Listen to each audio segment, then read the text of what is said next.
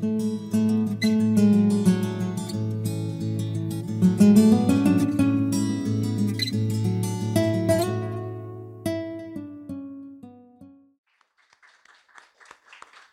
vamos a sentarnos, hermanos, por favor.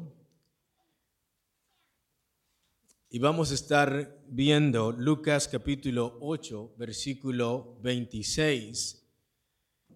El título de esta predicación es Cristo y los demonios.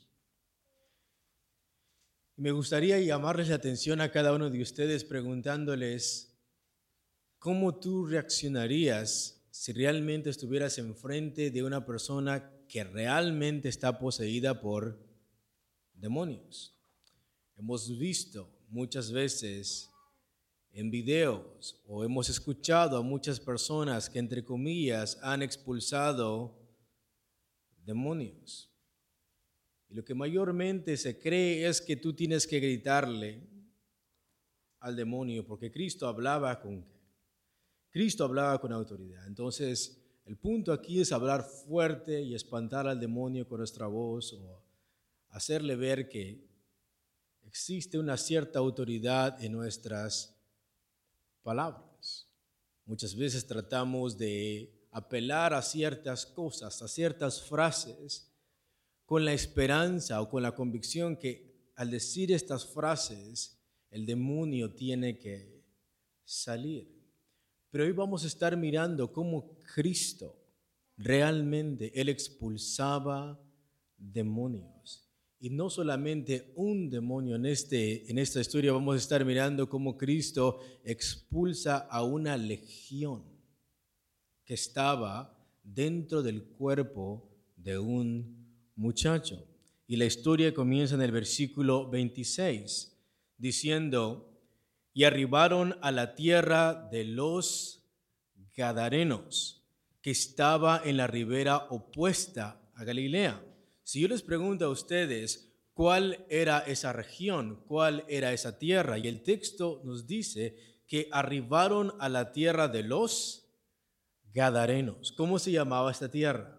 La tierra de los Gadarenos, que estaba en la ribera opuesta de Galilea.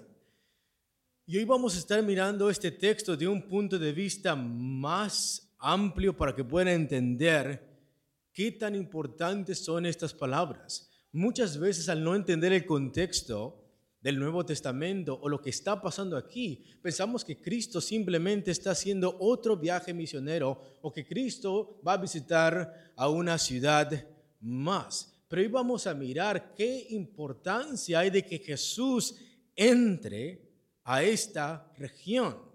¿Qué es lo que Cristo está diciendo cuando Él pone sus pies deliberadamente a propósito? Él se propone llegar a esta tierra de Gadarenos. Esta región o esta tierra era conocida como la tierra habitada y gobernada por gentiles. Esta región no era una región judía. Y esto es de suma importancia, porque Cristo, cuando Él comienza su ministerio, qué personas comienza a predicar. Y es a la nación judía y a la nación o al pueblo de Israel.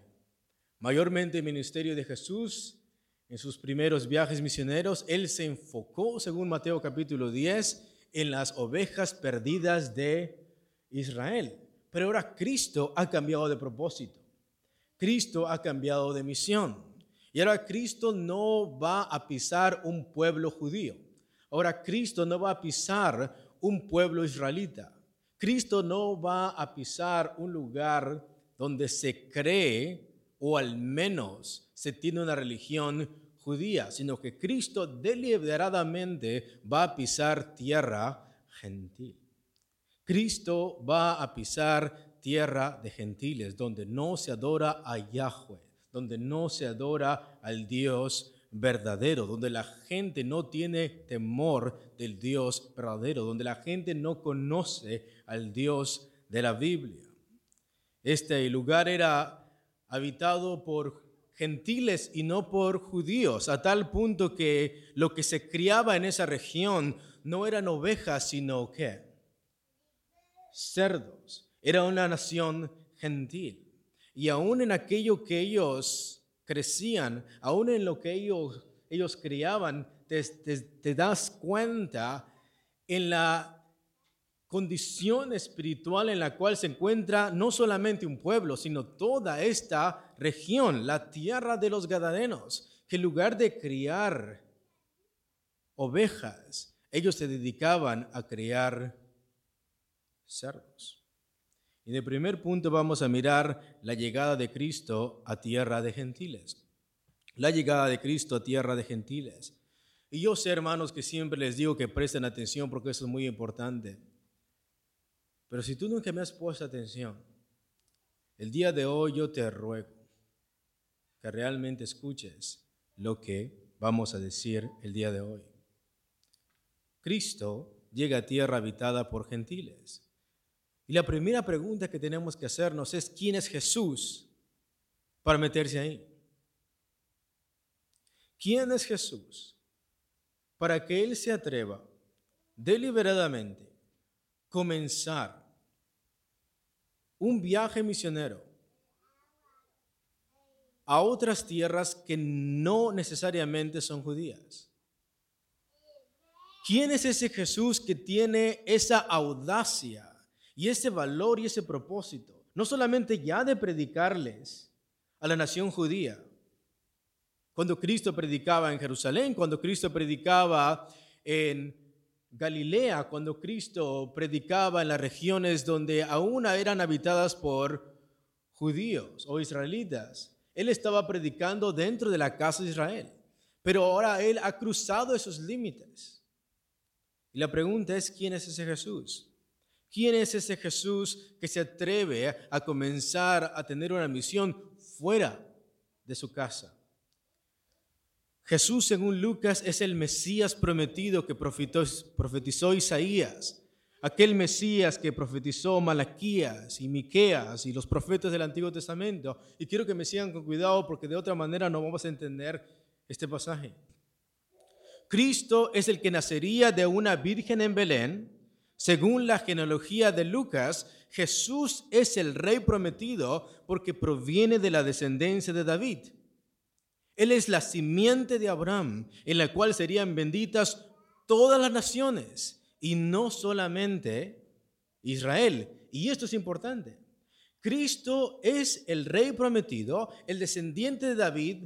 Él es la simiente de Abraham, en la cual no solamente la nación de Israel iba a ser bendecida, sino que por medio de él todas las naciones, todas las naciones bajo la tierra, todas las naciones que están alrededor de todo el mundo, todas las etnias, todas las culturas serían bendecidas por medio de él. Esa fue la promesa que Dios le hizo a Abraham. En tu simiente serán benditas cuántas naciones? Todas. Y Cristo es ese Mesías. Cristo es ese rey que no solamente va a ser rey de los judíos, sino el rey de los reyes y el señor de los señores. Así que Cristo como rey representa a toda la nación de Israel, porque Él es el rey. Recordemos que el rey era el que representaba a toda la nación de Israel. Cuando el rey tomaba decisiones malas, toda la nación perecía. Pero cuando, el rey tomaba decisiones que agradaban a Dios, toda la nación era bendecida. Y Cristo, al ser el Mesías, el hijo de David, el rey prometido, Cristo aquí está representando a toda la nación de Israel. Él, él, él es el Mesías. Él es el ungido prometido que vendría a salvar a su pueblo de sus pecados. La nación de Israel en el tiempo de Cristo estaba en la tierra prometida, es cierto. La nación de Israel estaba dentro de la tierra prometida, pero estaba bajo el dominio del imperio romano. Ellos estaban dentro de la tierra, pero no eran libres. Ellos estaban dentro de la tierra que Dios les había prometido, pero espiritualmente estaban en bancarrota espiritual. Ellos estaban bajo el dominio de otro Señor, del imperio romano, del César. como también estaban en decadencia espiritual y lo podemos mirar por la hipocresía y la superficialidad de la religión que profesaba adorar a Dios. Estaba en decadencia espiritual y la religión se había corrompido. Estaban en muerte espiritual. Y Cristo comienza un nuevo éxodo. ¿Qué significa éxodo? Una nueva salida, pónganme atención. Cristo comienza un nuevo éxodo. Cristo comienza una nueva salida, pero no es física como Dios lo hizo destruyendo a los dioses egipcios y luego les dio liberación al pueblo de Israel al hacerlos pasar por el Mar Rojo y llevarlos por el desierto para después entrar a la tierra prometida. El éxodo que Cristo comienza es espiritual. Ellos ya están en la tierra, pero no han sido liberados de sus pecados. El éxodo que Cristo comienza es espiritual. Cristo, al ser el rey y Mesías prometido, también pasa las aguas, siendo bautizado por Juan el Bautista. ¿Ves el paralelo? Todo el pueblo de Israel es liberado de Egipto y pasa el mar, pasa las aguas. 1 Corintios 10 dice que todo el pueblo de Israel en Moisés fueron bautizados. Ahora Cristo como el rey que representa a toda la nación de Israel, porque Él es la descendencia de David, ahora Él va a pasar por las aguas, siendo bautizado por quién? Por Juan el Bautista.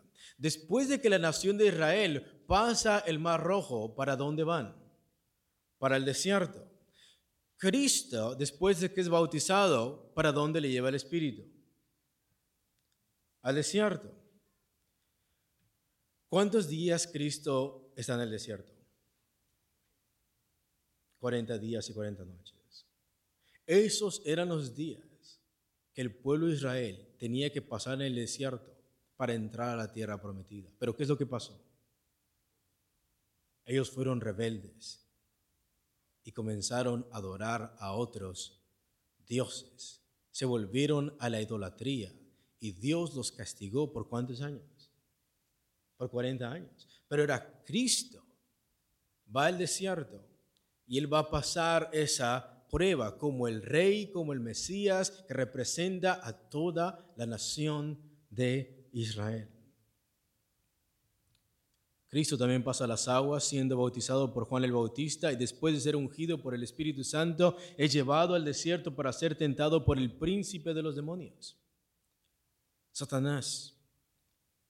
Esto es importante, porque Cristo va a pasar la prueba que los israelitas no pudieron hacer, sino que fallaron. Los israelitas, vagaron por el desierto por 40 años y después perecieron en el desierto, la primera generación. El lugar donde Cristo va a ser tentado es de suma importancia. ¿Dónde Cristo va a ser tentado? No va a ser en medio de la ciudad, va a ser in the wilderness, va a ser en el desierto, en un lugar inhóspito, en un lugar árido. Este lugar es importante. Es un lugar desierto, son lugares aislados, recónditos. Eran lugares que eran asociados como el lugar de los demonios. Los desiertos eran la guarida de los demonios era donde ellos habitaban. Solamente quiero que escuchen Lucas capítulo 8, versículo 29, por favor. Lucas 8, versículo 29 dice así. Porque mandaba al espíritu inmundo que saliese del hombre, pues hacía mucho tiempo que se había apoderado de él, y le ataba con cadenas y grillos, pero rompiendo las cadenas todos juntos, era impelido por el demonio a los desiertos ¿Dónde habitan los demonios? Según el Evangelio de Lucas. Es en los desiertos, en lugares inhóspitos. Ellos no habitan en las ciudades, ellos no habitan en esos lugares. Su guarida, el lugar de su casa, el lugar donde ellos habitan es el desierto, donde no hay nada. Ese es el lugar de los demonios. Lucas capítulo 11, versículo 24, por favor dice, cuando el espíritu inmundo, versículo 24 de Lucas 11, por favor. Lucas 11, versículo 24 dice así.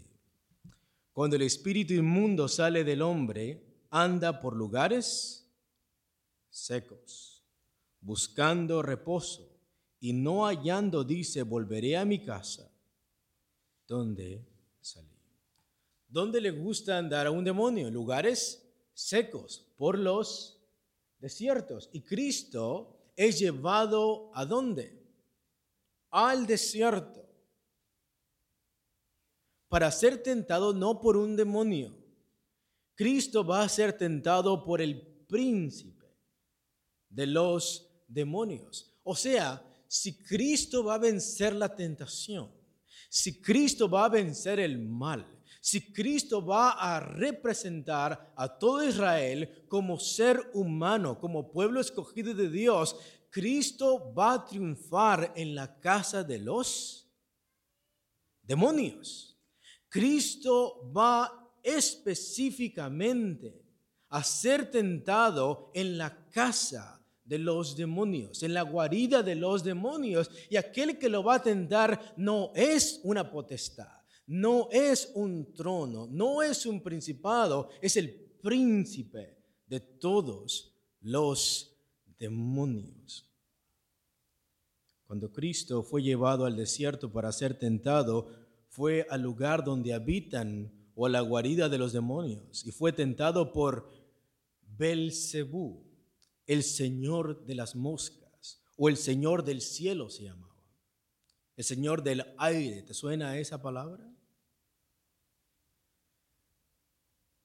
Cuando el apóstol Pablo en Efesios capítulo 2 dice, Él os dio vida cuando estabais muertos en vuestros delitos y pecados, siguiendo la corriente de este mundo, siguiendo los deseos de vuestra carne y haciendo la voluntad del príncipe del aire, de aquel que está operando en los hijos de desobediencia. Belcebú era conocido como el señor de las moscas, el señor del cielo, el príncipe de los demonios. Y una de las ofertas que Satanás le ofreció a Cristo fue todos los que, todos los reinos. Quiero que me pongan atención en esto. Cuando Satanás ofrece estos reinos, él es el príncipe de los demonios. Es Satanás el Dios de este mundo. Él es el príncipe de los ángeles caídos. Cuando Él dice que a Cristo le va a ofrecer todas estas naciones, significa que todas estas naciones por quién estaban infestadas, por quién estaban habitadas, por quién estaban gobernadas, por demonios. Cristo viene a destruir aquel que tenía el imperio de la muerte. Y Satanás en el desierto le está diciendo a Cristo, tú no tienes que morir. Todos estos reinos yo te los puedo dar. Una de las ofertas que Satanás le ofreció a Cristo fue todos los reinos de este mundo lo cual estaban ocupados o gobernados por demonios, y esto incluía la tierra de los Gadarenos. Esta tierra no era una tierra habitada por judíos, sino una tierra habitada por qué? Por gentiles. Esta tierra, la cual Cristo está pisando, ¿en qué capítulo estamos, hermanos? 8. ¿Cuándo Cristo fue tentado? En el capítulo 4. Y Satanás le ofreció todos esos reinos con una sola condición. Que a cambio de eso, Jesús tenía que adorar a Satanás y no a su Padre. Y Cristo rechazó esa oferta. Y dentro de esos reinos, dentro de esas ciudades, está la tierra de los Gadarenos. Entonces, hermanos queridos, cuando Cristo decide poner un pie en la región de los Gadarenos, Cristo comienza a reclamarlo todo. Cristo comienza a reclamar todo para Él. Cristo no va en son de paz. Él ha rechazado la oferta de quién? De Satanás. Todo esto te voy a dar. Solamente existe una condición. Que me adores. Y Cristo rechazó esta oferta. Pero ahora Cristo ahora va a pisar un terreno que está gobernado por el príncipe de los demonios. Cristo no va en son de paz. Cristo va a reclamarlo todo. ¿Lo entendieron, hermanos? El intercambio que quiere hacer Satanás cuando lo tienta es que a Cristo se le van a dar todas estas naciones que están bajo el poder del maligno a cambio de la adoración a Él y no a Dios el Padre. Cristo rechazó esta oferta sometiéndose al Padre, aunque eso significaba ser qué? Crucificado. Cuando Cristo pisa ese lugar, Él sabe perfectamente a dónde va a parar. Cristo sabe perfectamente qué es lo que le va a pasar. En el desierto Cristo fue tentado por aquel que es el Dios de este siglo, por el príncipe de las tinieblas, el Dios de este mundo, dice el apóstol Juan. Fue tentado por aquel que se opone a todo lo que es Dios. Él es el Satán, él es el adversario, aquel que se opone a todo lo que es de Dios. Fue tentado por el psicólogo maligno, el diablo Cristo venció la tentación en la casa de los demonios.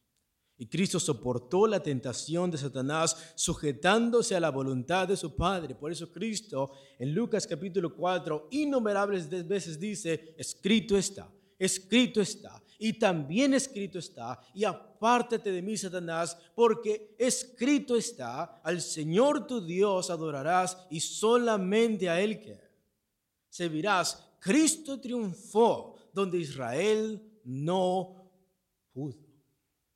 Y ahora Cristo ya no solamente está predicando en Israel, Cristo ya no solamente está predicando en Judea, ahora Cristo ha tocado tierra gentil y lo va a reclamar para quién? Para él. Y esto es a la brava. Cristo viene a recuperar lo que es de él. ¿Lo entendiste? Esto nos tiene que hacer mirar, hermanos, que cada vez que vamos a predicar, no se trata de nosotros. No se trata de nuestra fuerza, no se trata de nuestro poder, no se trata de nuestra propia autoridad. Y cuando vayamos a predicar, nunca tenemos que salir sin el permiso de Cristo, sino en la autoridad de? De Cristo y con la llenura del Espíritu Santo. cuando Cristo les promete la venida del Espíritu Santo a sus discípulos, dice, no vayan a ningún lado. Ustedes quédense hasta que sean investidos de qué? De poder. Y hasta entonces vayan y prediquen a todas las naciones. Lucas describe a Jesús como el descendiente de Adán porque tomó forma humana para representar no solo a la nación judía, sino a toda la raza humana, porque en él serían benditas todas las naciones. Pero también Lucas lo describe como el Hijo de Dios. No como un Hijo de Dios, sino como el Hijo de Dios. ¿Y cómo le llama el demonio? Tú eres el Cristo, el Hijo del Dios altísimo. El demonio está diciendo, tú eres uno de sus hijos. El demonio está reconociendo la divinidad, la autoridad de quién?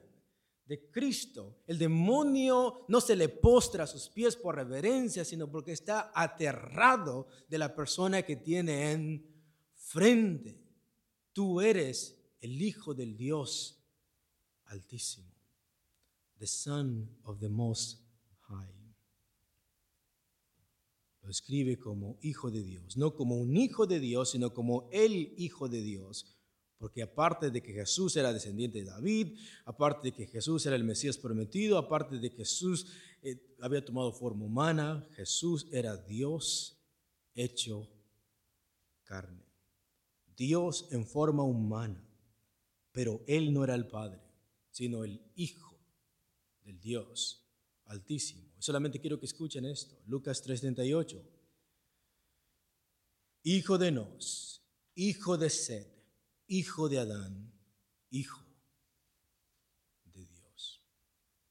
Lucas nos habla de la preexistencia de Jesús antes de encarnarse y nos dice el origen de Jesús. Él es hijo de Adán, sí. Él es hijo de David, sí. Es hijo de Abraham, sí. Pero al final, Él apunta su divinidad y dice, Él es hijo de quién? Hijo de Dios. Cristo es el Hijo del Dios Altísimo, de manera que Cristo no es un Dios más pequeño que el Padre o uno de los ángeles creados, sino el Hijo del Dios Altísimo. Y al principio del ministerio de Cristo, Él dirigió su misión al pueblo de Israel y a los judíos, proclamando lo siguiente, Marcos 1 del 14 al 15. Después que Juan fue encarcelado, Jesús vino a Galilea predicando el Evangelio del reino de Dios, diciendo, el tiempo se ha cumplido y el reino de Dios se ha acercado. Arrepentíos y creed en el Evangelio. La inauguración del reino de Dios comienza con la llegada del rey. El reino se ha acercado porque Cristo ha bajado a la tierra. El reino de Dios ha comenzado porque el rey ha ¿qué? Ha llegado y el mensaje es este. Arrepentíos y creed en el evangelio. ¿Por qué? Porque el reino de los cielos ha llegado a dónde? A la tierra. ¿Y cuándo llegó? Cuando Cristo pisó esta ¿qué? Esta tierra. Síganme con cuidado. La inauguración del reino de Dios comienza con la llegada del rey y Mesías prometido a esta tierra. Y eso significa el principio del fin del reino de las tinieblas. Otro reino más poderoso ha llegado y es el reino del amado Hijo, Jesucristo. Ha comenzado una nueva era. Cristo viene a despojar a las potestades superiores y el reino de Dios comienza cuando Cristo es introducido al mundo. El rey ha llegado a rescatar y a salvar lo que se había perdido. O sea, comienza el principio de los últimos tiempos para Satanás. Una vez que Cristo llega a este mundo, la escatología de Satanás comienza a recortarse. Los últimos tiempos de Satanás comienzan a cortarse porque al llegar Jesús es el principio del fin de quién? De Satanás. Satanás y sus ángeles no combaten contra Cristo, contra el Evangelio, contra los cristianos porque piensan que al final ellos van a ganar. La razón por la cual Satanás y los ángeles se oponen al Evangelio y se ponen al mensaje de Jesucristo, se oponen a Cristo, es para retardar este tiempo. Aún el libro de Apocalipsis dice esto, porque Satanás sabe que le queda poco tiempo. No es que Satanás es tan tonto y piensa que de alguna manera va a triunfar sobre Dios o le va a ganar a Dios, pero entre menos se predique la gran comisión, entre menos se predique el reino de Dios, entre menos las personas se arrepientan, entre menos los gentiles entren al reino de Dios, eso significa que Él está retrasando su última sentencia. Satanás de esa manera gana. No gana porque piense que al final va a triunfar, pero entre más retrase la gran comisión, entre menos se predique de Jesucristo y entre menos terreno el cristianismo gane, para él está retrasando esto porque sabe que una vez que esto pase, su condenación es cerca. Cuando Cristo viene, comienza el principio de los últimos tiempos para Satanás y los ángeles caídos y demonios. Satanás, el príncipe que tenía el imperio de la muerte según Hebreos 2. el príncipe de las tinieblas, su reino comienza a destruirse con la llegada de Cristo a este mundo. Porque Cristo comienza su reino expulsando qué? Demonios. Y sanando a los oprimidos por los espíritus malignos. ¿Lo entiendes? ¿Quién tiene el poder? ¿Quién tiene la autoridad? No se trata de hablarle fuerte al demonio. El demonio no va a ser intimidado en cuán, cuán, cuán grande tú le hables. En Lucas capítulo 11, por favor, versículo 15 al 20, por favor. Lucas capítulo 11, versículo 15 al 20.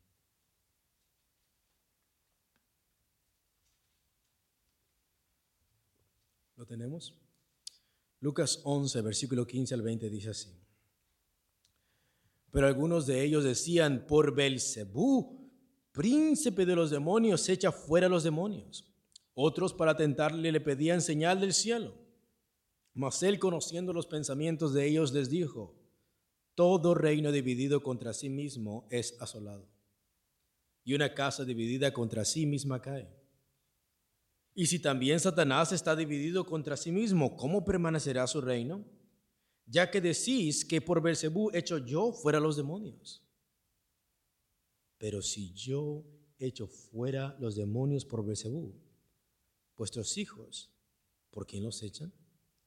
Por tanto, ellos serán vuestros jueces. Todos juntos, versículo 20. Mas si por el dedo de Dios echo yo fuera los demonios, ciertamente el reino de Dios ha llegado a vosotros.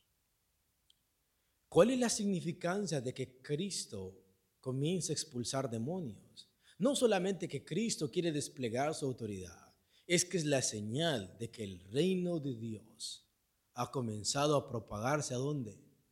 En toda la tierra. Y ahora ya Cristo no está predicando en una nación judía. Ahora Cristo ha pisado terreno que gentil. Segundo punto, Cristo y los demonios. Cristo y los demonios. Así que cuando Cristo decide pisar la tierra de los Gadarenos, no solo es una misión evangelística más, sino que realmente el reino de Dios se ha acercado a todo el mundo. Cristo ha comenzado a reclamar lo que es suyo. En Lucas capítulo 4, versículo 43, solamente quiero que escuchen. Cristo dice, pero Él les dijo, es necesario que también a otras ciudades anuncie el Evangelio del reino de Dios, porque para esto he sido enviado. Solamente quiero que escuchen Salmos capítulo 2, versículos 6 al 8. Pero yo he puesto mi rey sobre Sión, hablando de Cristo, mi santo monte, yo publicaré el decreto. Jehová me ha dicho, mi hijo eres tú, yo te engendré hoy, pídeme y te daré por herencia las naciones y como posesión tuya los confines de la tierra. Esa es promesa, no es para ti. Esa promesa es para quién? para Cristo. Es Dios el Padre hablándole a Cristo, a su Mesías ungido, diciendo, pídeme y te voy a dar cuantas. Todas las naciones. ¿Y qué es lo que vemos que Cristo está haciendo al poner un pie en tierra gentil? Cristo está reclamando lo que su Padre le está, le está dando.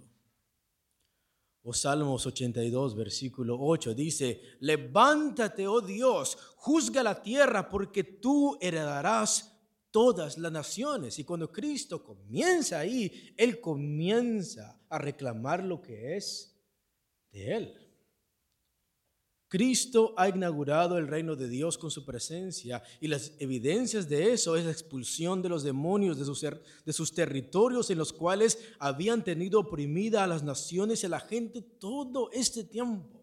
Todo este tiempo, todo este tiempo que Dios no ha tratado con las naciones uh, circunvecinas y todo el tiempo que Dios no ha tratado con los gentiles, ahora Cristo comienza a reclamar lo que es suyo y comienza a expulsar a aquellos demonios de territorios a los cuales todo el tiempo esos demonios habían tenido oprimida a esta gente.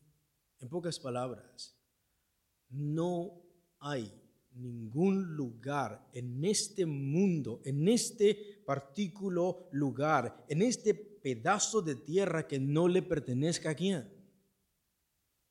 A Cristo. Todo es de Él. Donde quiera que Cristo pisa es de quién? Es de Él. Cristo lo ganó, su Padre se lo dio y cuando Cristo hace eso está reclamando lo que es Él. Entonces lo que veremos a continuación no es un encuentro casual de Cristo con un demonio. No es que Cristo va común de la nada y de pronto, oh, me he topado con un demonio. Esto no es un encuentro casual entre Cristo y un demonio, sino que es Cristo llegando al territorio de los demonios.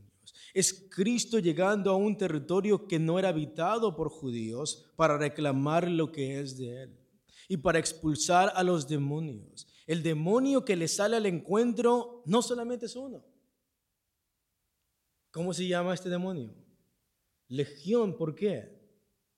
Porque son muchos. En el momento que Cristo pisa ese territorio, la primera persona que le sale es un ejército de demonios para defender lo que piensan que es de quién? De ellos.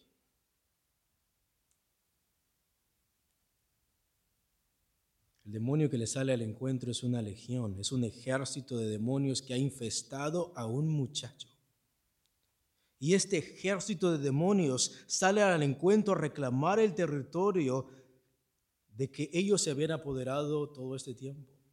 Cuando Cristo hace su llegada a este lugar, llega a un lugar completamente dominado por el príncipe de las tinieblas, dominado e infestado de entidades demoníacas.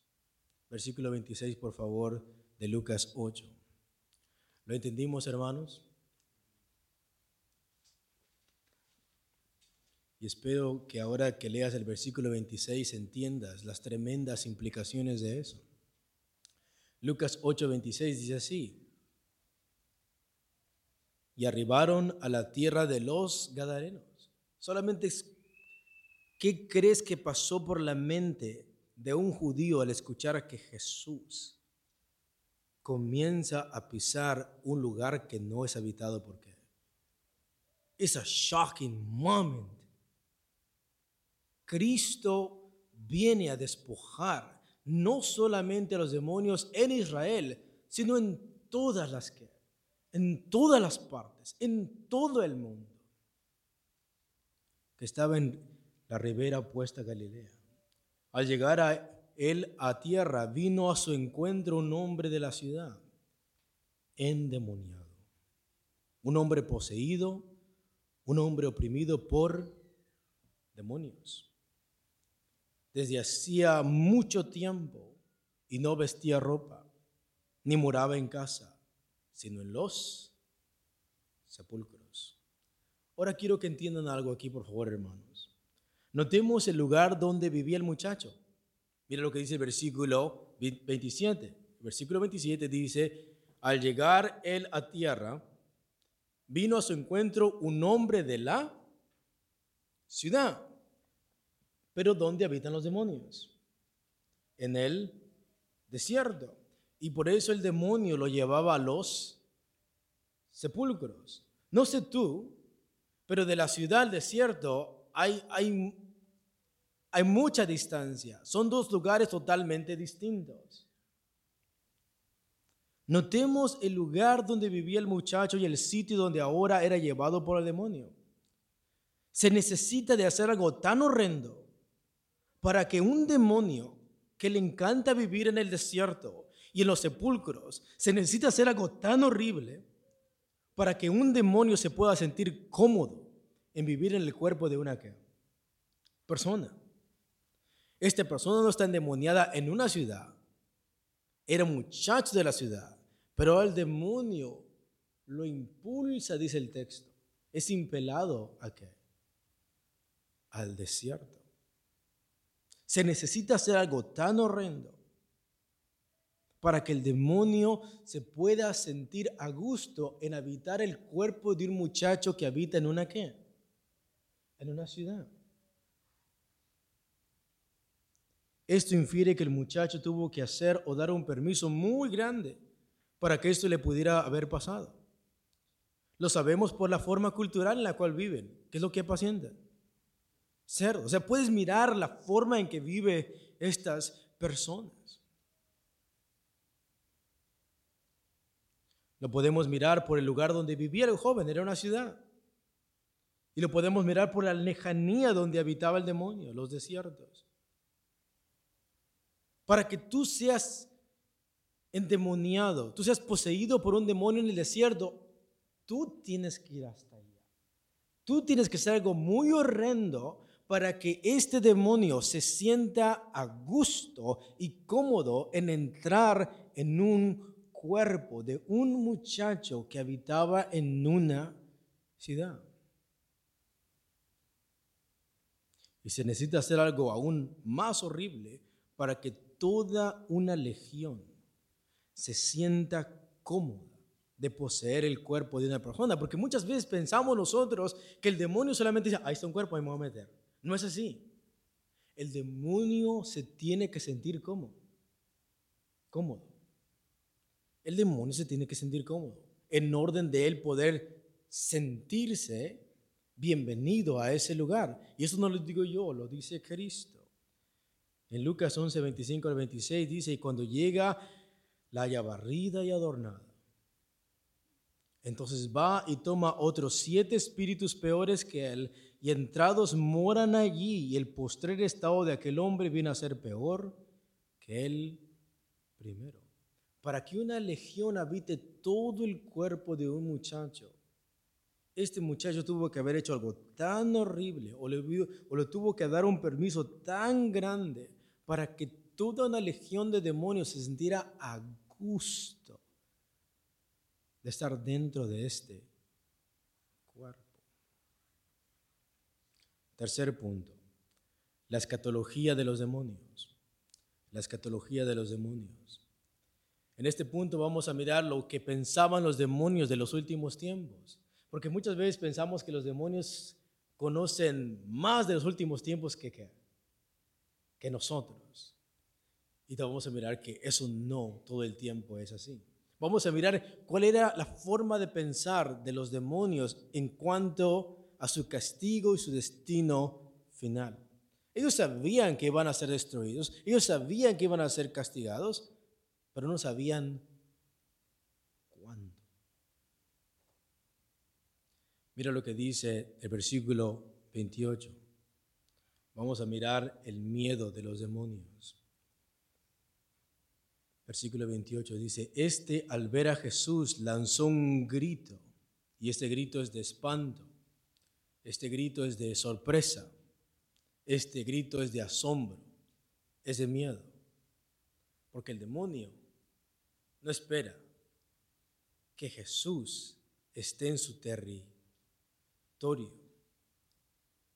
Para este demonio el que Jesús, el Hijo de Dios, esté visitando ese lugar. Para él le aterra, le da miedo, le ha causado una sorpresa que Jesús se haya aparecido en ese lugar. Este al ver a Jesús lanzó un grito y postrándose, notemos tiemblan los demonios a la autoridad de quién? De Jesús. Y es una forma muy sencilla y muy fácil de cómo saber cuando alguien está endemoniado y cuando es un lunático natural, cuando una persona tiene una epilepsia natural. Si una persona está epiléptica físicamente, naturalmente, si tú le predicas el Evangelio, él no va a reaccionar de ninguna manera. Pero aquí vemos la extraña reacción que le causa a este muchacho y a estos demonios cuando solamente ven a quién? A Cristo. O sea, tú no puedes ir solamente y mirar que una persona está haciendo algo raro y decir, ah, a lo mejor está aquí. Endemoniado. Puede ser que esté drogado, puede ser que realmente sea epiléptico, puede ser que tenga un, un sinfín de enfermedades. El punto es cómo reacciona al presentársele que el evangelio. Y este demonio, él vivía a gusto en las tumbas, él vivía bien, estaba a gusto en el cuerpo de este muchacho que lo tenía oprimido todo el tiempo, pero cuando ve a Jesús, ¿qué es lo que hace? Dice que lanzó un gran grito de asombro y de miedo. ¿Y qué es lo que hizo después? Y se postró a los pies de Cristo exclamó a gran voz, ¿qué tienes conmigo, Jesús, Hijo del Altísimo? Nótate el miedo, el terror que tiene este demonio o esta legión. Y esto es interesante porque mucha gente ha pasado y han querido amarrar a este muchacho y nadie lo ha podido hacer. Ninguna persona tiene la capacidad, la fuerza necesaria para poder liberar a este muchacho o para poder atacar al demonio. Pero cuando ve a Jesús, toda esta legión, todo este ejército de demonios tiembla y se postra a Jesús diciendo, ¿Qué tienes conmigo, Jesús, Hijo del Dios Altísimo?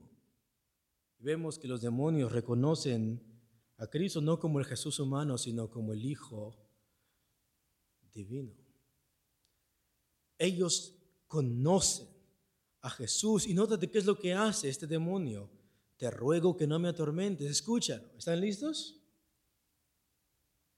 ¿Qué es lo que, qué es lo que dijo este demonio a Jesús?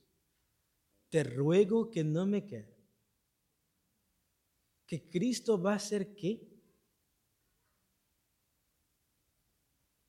¿Qué es lo que va a hacer Jesús con estos demonios? Cuando yo leí este versículo, entendí que todavía no conozco a Jesús. Conocemos al Jesús que va por la oveja que se ha perdido. Conocemos al Jesús amoroso, pero no conocemos al Jesús que atormenta a demonios. Aquí el texto no dice que otra persona lo va a hacer. El demonio está aterrado de que Cristo no lo que no lo atormente. Escuchen, hermano. ¿Cuánta tolerancia Cristo tiene para con los demonios? Cero. Cero. Y los demonios lo saben, a tal punto que cuando lo ven, lo primero que pasa es que gritan, estar sorprendidos de miedo y caen a sus pies diciendo, por favor, no me quede, no me atormentes. Cristo va a hacer qué? Sí, Cristo va a atormentar a estos demonios. Cristo tiene cero misericordia, cero compasión por estas entidades demoníacas. Los demonios tenían un mal concepto escatológico de los últimos tiempos. Ellos pensaban que Jesús venía a condenarlos para siempre en su primera venida. Por eso cuando lo ven, ¿qué es lo que pasa? Se espantan, les da miedo, porque ellos piensan que en ese momento Cristo los va a destruir y los va a lanzar al lago de fuego, y por eso tiemblan, tiemblan, porque ellos pensaban que a Cristo llegar a la tierra es, se acabó, pero esto es antes de tiempo. Aquí has venido, no me atormentes, dice el demonio. O sea, aún ellos tenían mal su escatología, aún ellos no esperaban la venida de quién? De Jesús. Ellos no esperaban que Cristo llegara en este tiempo. Fue una sorpresa para ellos y lo vemos en el grito del demonio.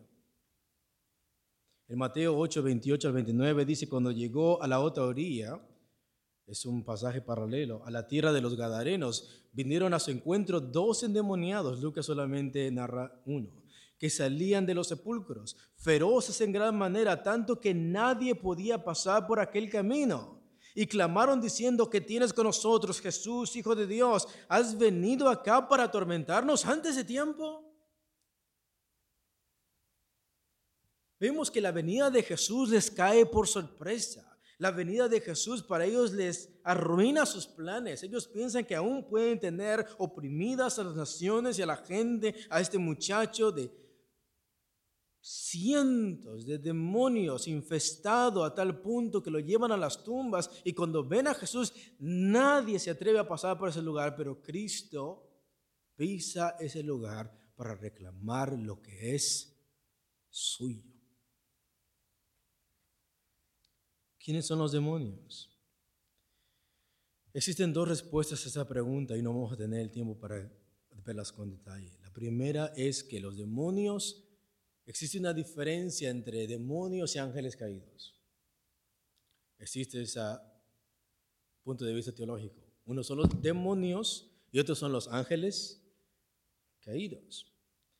Pero algunos dicen no, los ángeles caídos también son llamados demonios. Entonces, ángeles caídos y demonios son iguales. Eso es lo que enseña una parte teológica.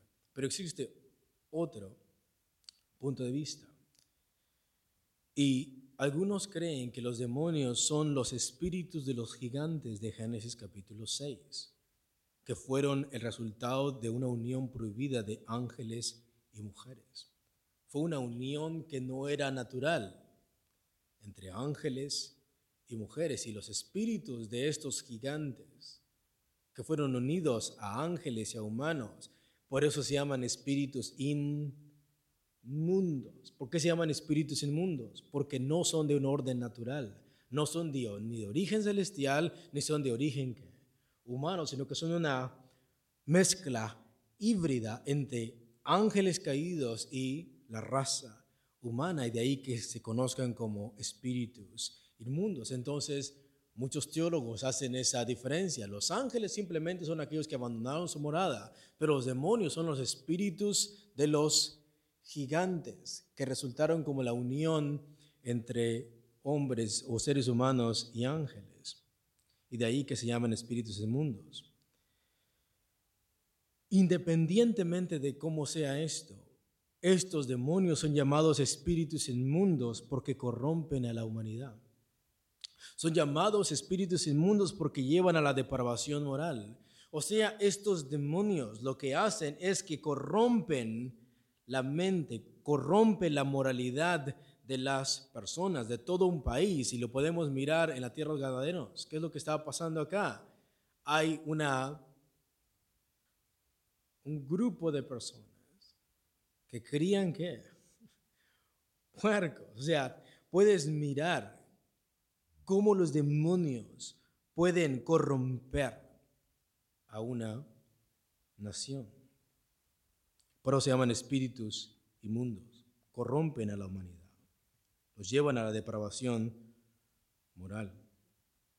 Y segundo, estos demonios son llamados espíritus malignos o son llamados espíritus malos, escúchalo, no por lo que hacen hacer a las gentes, porque muchas veces pensamos que una persona poseída por demonios, si está poseído por demonio, el demonio le hace hacer cosas cosas malas.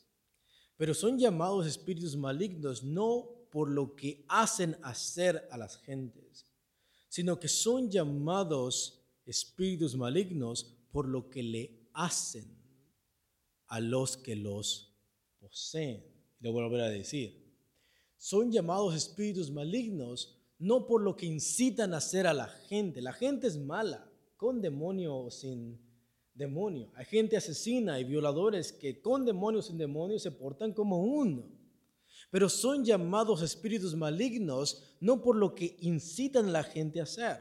Son llamados espíritus malignos por lo que causan, por lo que le hacen sentir a la gente que está dominada por ellos. Por ejemplo, los demonios atormentaban a Saúl. ¿Qué es lo que hacía ese demonio? ¿Qué es lo que hacía ese espíritu inmundo? Atormentaba a Saúl. ¿Ves que no es que Saúl lo hacía que desobedeciera a Dios? Él era desobediente, a Dios con o sin demonio. Pero el castigo fue que Dios envió un espíritu inmundo a Saúl para que le, le atormentase. Esos espíritus son espíritus malignos porque lo que piensan es dañar a quienes, a los que son poseídos por ellos. Segundo, buscan la muerte de la humanidad, como el rey Acab. Por un lado, el espíritu inmundo le decía en la boca de sus profetas, Acab, sube, vas a ser prosperado, vas a tener éxito. Pero en realidad la intención del demonio era que Acab muriera. Por un lado le están prometiendo un evangelio de la prosperidad, están prometiendo un evangelio de éxito. Sin embargo, este demonio al rey Acab le está diciendo, yo deseo que tú qué, mueras. Y terminó muriendo. Tercero, causan confusión en la gente, causan caos en la gente. Jueces 9:22. Estos espíritus malignos causan dolor al poseído, Marcos 5:5, y siempre de día y de noche andaba dando voces en los montes y en los sepulcros e hiriéndose con piedras. Es lo que causaba este demonio, por eso es maligno, porque hacía que el mismo ser humano se cortara y se causara dolor. Estos espíritus malignos causan aflicción mental y psicológica. Si algún día tú te has preguntado por qué un demonio cuando vas a expulsar a uno o cuando te encuentras con una persona que realmente es endemoniada, lo primero que hace es oponerse con fuerza. ¿Qué es lo que estaba haciendo este endemoniado gadareno? Nadie se atrevía a pasar por ese lugar. Quiero que presten atención en esto. ¿Y por qué el demonio hace voces gruesas, fuertes y horribles? ¿Cuál es el propósito del demonio de to show off all those things? ¿Cuál es el propósito del demonio de ejercer fuerza y poner una fuerza sobrehumana, de trozar cadenas? ¿Cuál es el punto de este demonio? El punto es este. ¿Este demonio es material o es espiritual? Espiritual. Entonces, el objetivo de este demonio no es pelear contigo la fuerza sino dominarte dónde? En your soul. Dominarte en tu espíritu. Y por eso te espanta. Lo que Él quiere es que tú pierdas tu fe. Lo que Él quiere es que tú pierdas tu, tu cordura. Está jugando un juego que mental contigo. Lo que Él quiere es proyectar una fuerza más grande que tú para que tú te sientas intimidado en poder regresar algo para atrás. Busca dominar el espíritu del ser humano lo podemos mirar en el Evangelio de Lucas, donde los demonios le, dicen a algunos exorcistas ambulantes, a Pablo yo conozco, y a Jesús también, pero ustedes no. ¿Y qué es lo que pasó? Los demonios salieron golpeando a estos exorcistas ambulantes porque lo que buscan es intimidar a la persona, buscan dañar tu psicología y al dominarte estás bajo el control de ellos, a tal punto que aquí en esta sepultura nadie se le ocurría que pasara. En Lucas 9, 38 al 39 dice, y aquí un hombre de la multitud clamó diciendo, Maestro, te ruego que veas a mi hijo, pues es el único que tengo y sucede que un espíritu le toma y de repente da voces y lo sacude con violencia, le hace echar espuma y estropeándole a duras penas se aparta de él.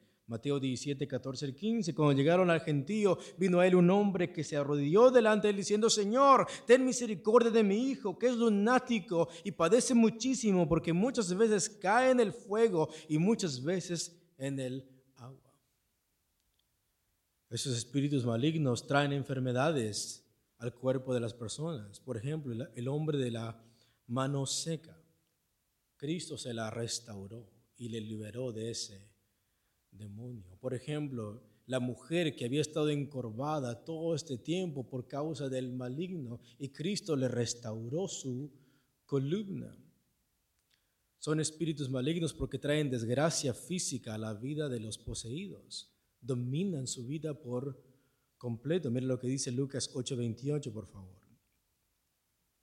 Este al ver a Jesús lanzó un gran grito y postrándose a sus pies exclamó a gran voz, ¿qué tienes conmigo, Jesús, Hijo del Altísimo? Te ruego que no me atormentes.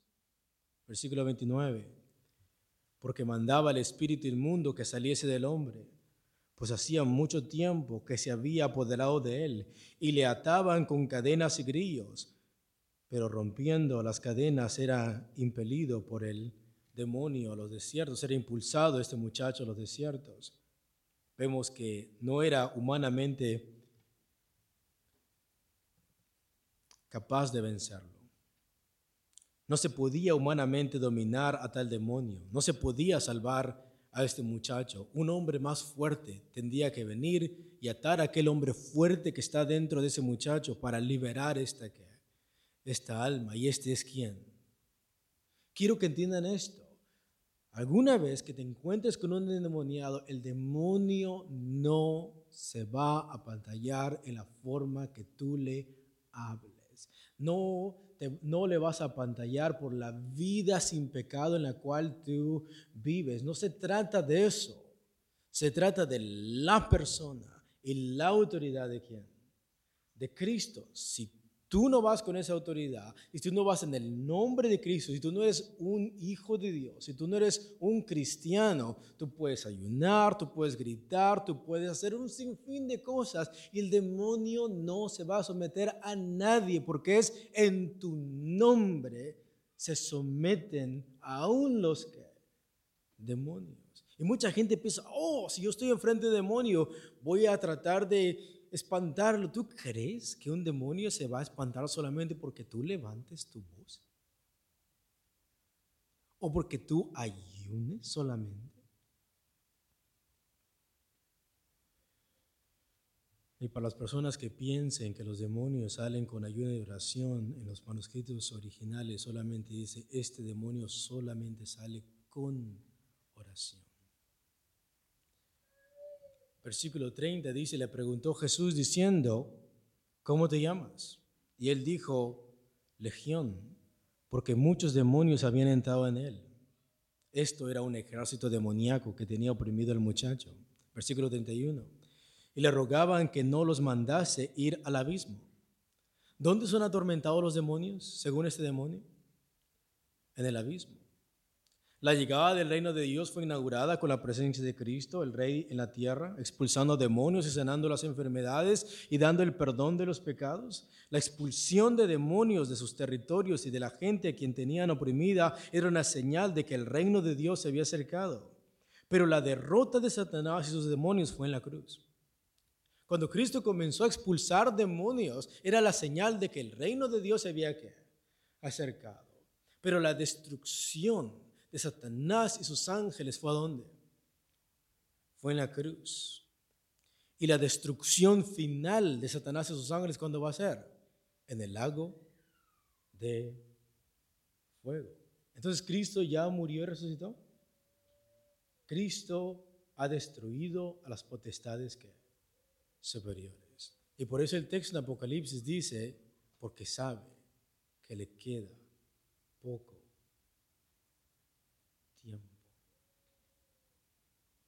El abismo es el lugar donde algunos demonios están aprisionados hasta el día del juicio final. Lo podemos mirar en la historia de Lázaro y el rico, donde Lázaro no puede ir donde está el rico, porque en medio de ellos existe un, un abismo. Ese es ese abismo. El lugar donde están los demonios no es el mismo lugar del infierno del ser humano es un lugar más oscuro y de más tormento para los demonios. Del abismo, según el libro de Apocalipsis, es donde surge el anticristo.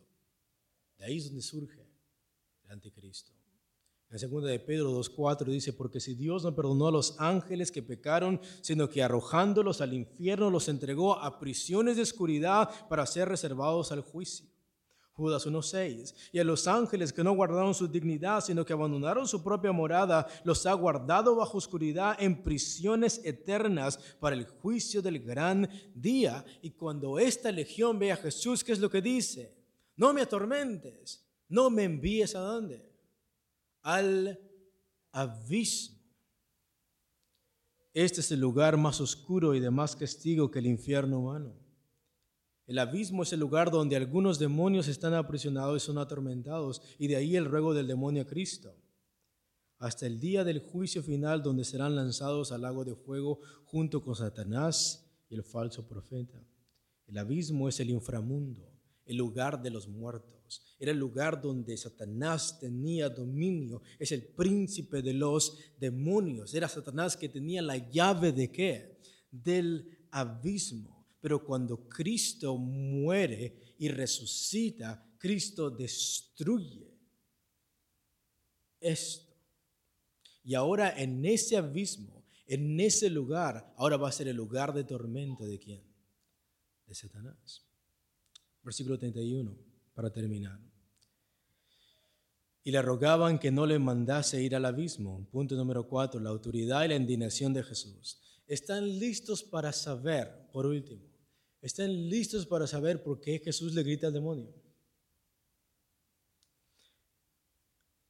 Si tú lees el contexto, Jesús cuando le grita a los demonios, sal fuera, no es porque los espíritus están sordos. Segundo, no es porque los espíritus no se le quieren someter. Cristo ni siquiera ha dicho ninguna palabra. ¿Y qué es lo que ha hecho el demonio? Se ha echado a los pies, aterrado ante Cristo. Antes de que Cristo le hable, Él está diciendo, no me qué, no me tormentes. Cristo no tiene que levantar la voz para mostrar su qué. Autoridad, la pregunta es, entonces, si no es porque los espíritus están sordos, no es porque Cristo quiere imponer o intimidar al demonio con la voz que él tiene. La pregunta es, ¿cuál? ¿Cuál es el propósito por el cual Jesús con cuánta fuerza, con tanto ímpetu, con cuánto odio, Cristo dice, cállate? y sal fuera. ¿Por qué Cristo dice esas palabras? ¿Por qué Cristo no vemos decir esto ni aún a los fariseos, a pesar de que le dice hipócritas sepulcros blanqueados? ¿Por qué Jesús tiene una actitud tan hostil a estos demonios? Versículos Marcos capítulo 5 al 7 al 8. Solamente quiero que escuches. Marcos 5, de 7 al 8. Dice así. Y clamando a gran voz dijo, ¿qué tienes conmigo, Jesús, Hijo del Altísimo? Te conjuro por Dios que no me atormentes. Porque le decía, sal de este hombre, espíritu inmundo. Y la reina Valera no tiene puntos de exclamación, pero el contexto lo dice. Los gritos de Jesús no eran para dar un show. No es que Cristo está haciendo un show como muchos, entre comillas, exorcistas tratan de hacer, donde sal fuera, sal fuera, y bla, bla, bla, es más un show que realmente algo bíblico. El demonio no va a ser apantallado porque tú hagas un show con eso. Cristo tampoco lo hacía para intimidar al demonio. El, el demonio ya estaba aterrado al ver a Jesús enfrente de él.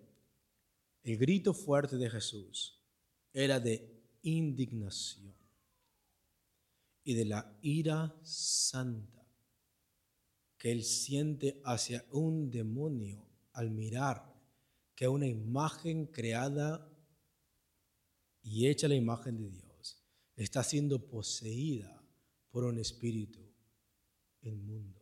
Quiero que entiendas esto. Este cállate y sal fuera.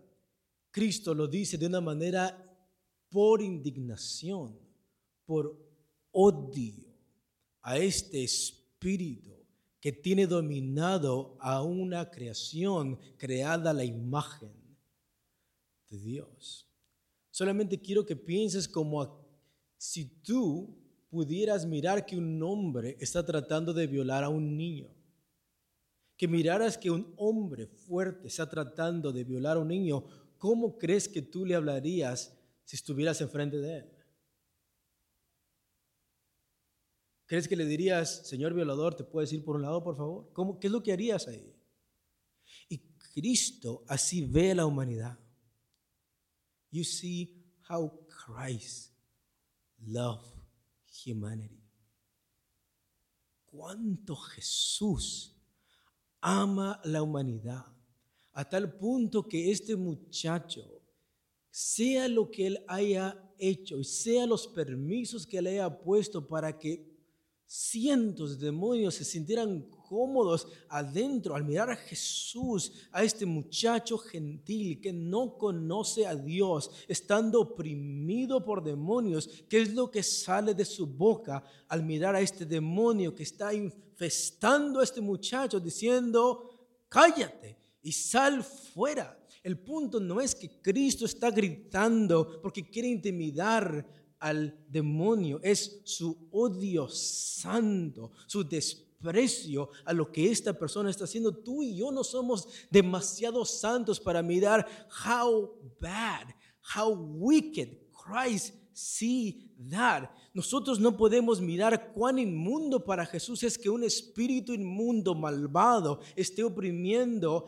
al alma, al corazón de una persona, a tal punto que el muchacho está desnudo, a tal punto que este mismo muchacho, el demonio lo obliga a cortarse, a sangrarse. Y Cristo al mirar esto, ¿qué es lo que sale de su boca?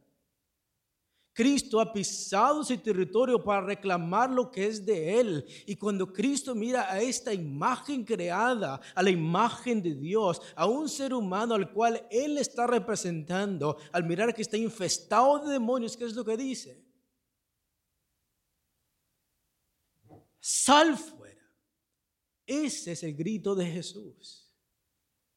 Y ahora la gente que no conoce la Biblia, que no entiende esas cosas, trata de hacerte esas palabras a un show. Este muchacho está ahí porque se lo merece. Es la consecuencia de sus pecados. Pero Cristo, cuánto ama a la humanidad, que a pesar de que este muchacho está hundido, infestado por demonios, por su propia voluntad. Dime tú, ¿qué va a hacer un muchacho de una ciudad a ir al desierto para dejarse poseer por un demonio? Y a pesar de que esta persona es su culpa de que esté así y el espíritu lo ha dominado por completo, a tal punto que nadie se atreve a hablar a este muchacho. Al mirar Jesús esto, al pisar este lugar, Jesús está diciendo, this is mine, esto es mío. ¿Y qué es lo que hace? Sal fuera. ¿Y qué es lo que hace ese demonio? No me envíes aquí, al abismo. No se trata de ser un show. En la nueva versión internacional, Marcos 5.8 dice, es que Jesús le había dicho, sal de este hombre, espíritu maligno. ¿Qué es lo que Cristo está viendo? Que un espíritu malo está oprimiendo a un ser humano. Es como si un criminal, mirabas que está golpeando a un niño. Es como si un violador, mirabas que está violando a una mujer. Y Cristo dice, sal fuera de él. Ese es el grito de Cristo. O en Lucas 4, 34, 35 dice, el demonio gritando, ah, ¿por qué te entrometes, Jesús de Nazaret? has venido a destruirnos, yo sé quién eres tú, el santo de Dios. Y Cristo dice, cállate.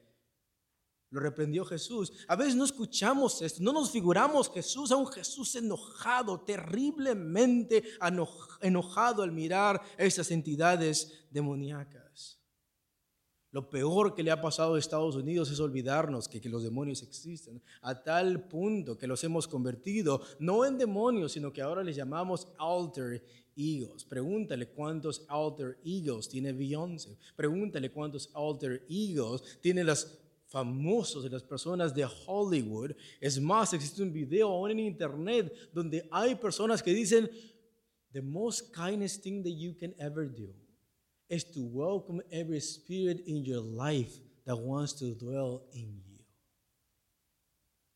Y les puedo pasar ese video donde ahora muchas personas dicen lo más generoso que puede hacer, lo más bondadoso que puede hacer es darle bienvenida a cualquier espíritu que quiera habitar y quiera hacerte compañía. Pero no, los demonios no existen porque eso era el tiempo del pasado.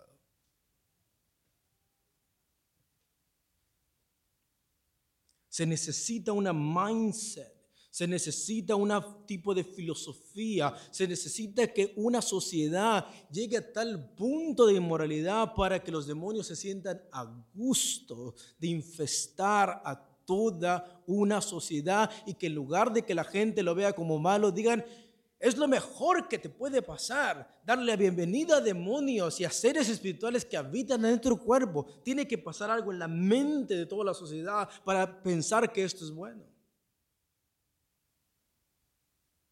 Lo más sorprendente aquí es que vemos la autoridad de Jesús. Cristo no utilizó instrumentos de exorcismo. En los tiempos de Jesús había exorcistas ambulantes que trataban de traer algo, aún la iglesia católica, la agua bendita, y tengo que darte con la Biblia y todo eso. Vas a golpear al demoniado, pero no al demonio. Amuletos, tener la Eucaristía, el crucifijo, y lo podemos mirar aún en películas de terror. Vemos que Cristo no utilizó nada de esas cosas. Cristo ni siquiera apeló a una autoridad más grande. Lo interesante aquí es que Cristo no utiliza ningún instrumento, ningún amuleto o algo físico para expulsar a un demonio, sino que lo expulsaba por su propia autoridad. Yo te mando, sal fuera. Y esto era lo que asombraba a la gente que miraba a Jesús. Que no es como los otros exorcistas, sino que él tiene un grado de sensibilidad donde Cristo piensa que es por su autoridad. Y esto era lo novedoso, esto era lo asombroso. Él expulsaba a los demonios porque tenía autoridad. Y lo primero que los demonios decían es, ¿a qué has venido? Lo primero que decían los demonios es, vienes a atormentarnos. Lo primero que los demonios decían es, no me envíes al abismo. Así que Cristo se los dijera. Y esto era lo novedoso para la gente. Lo más aterrante es que los demonios decían, tú eres el Hijo del Dios Altísimo. Realmente el reino de Dios ha llegado a este mundo. Y todos nosotros que hemos sido salvos por gracia, hemos experimentado que se siente que Cristo venga y te libere. Es por su poder.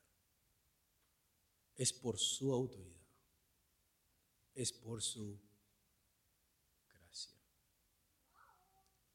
Vemos el poder destructivo de los demonios. Había allí un hato de muchos cerdos que pasían en el monte y le rogaban que los dejase entrar en ellos y les dio permiso y los demonios salidos del hombre entraron en los cerdos y el hato se precipitó por un despeñadero al lago y se ahogó. Y los que apacentaban los cerdos cuando vieron lo que había acontecido huyeron y yendo dieron aviso en la ciudad y por los campos. Vemos el poder destructivo de los demonios. Tan pronto los demonios infestan estos cerdos, ¿a dónde los orían? A suicidarse.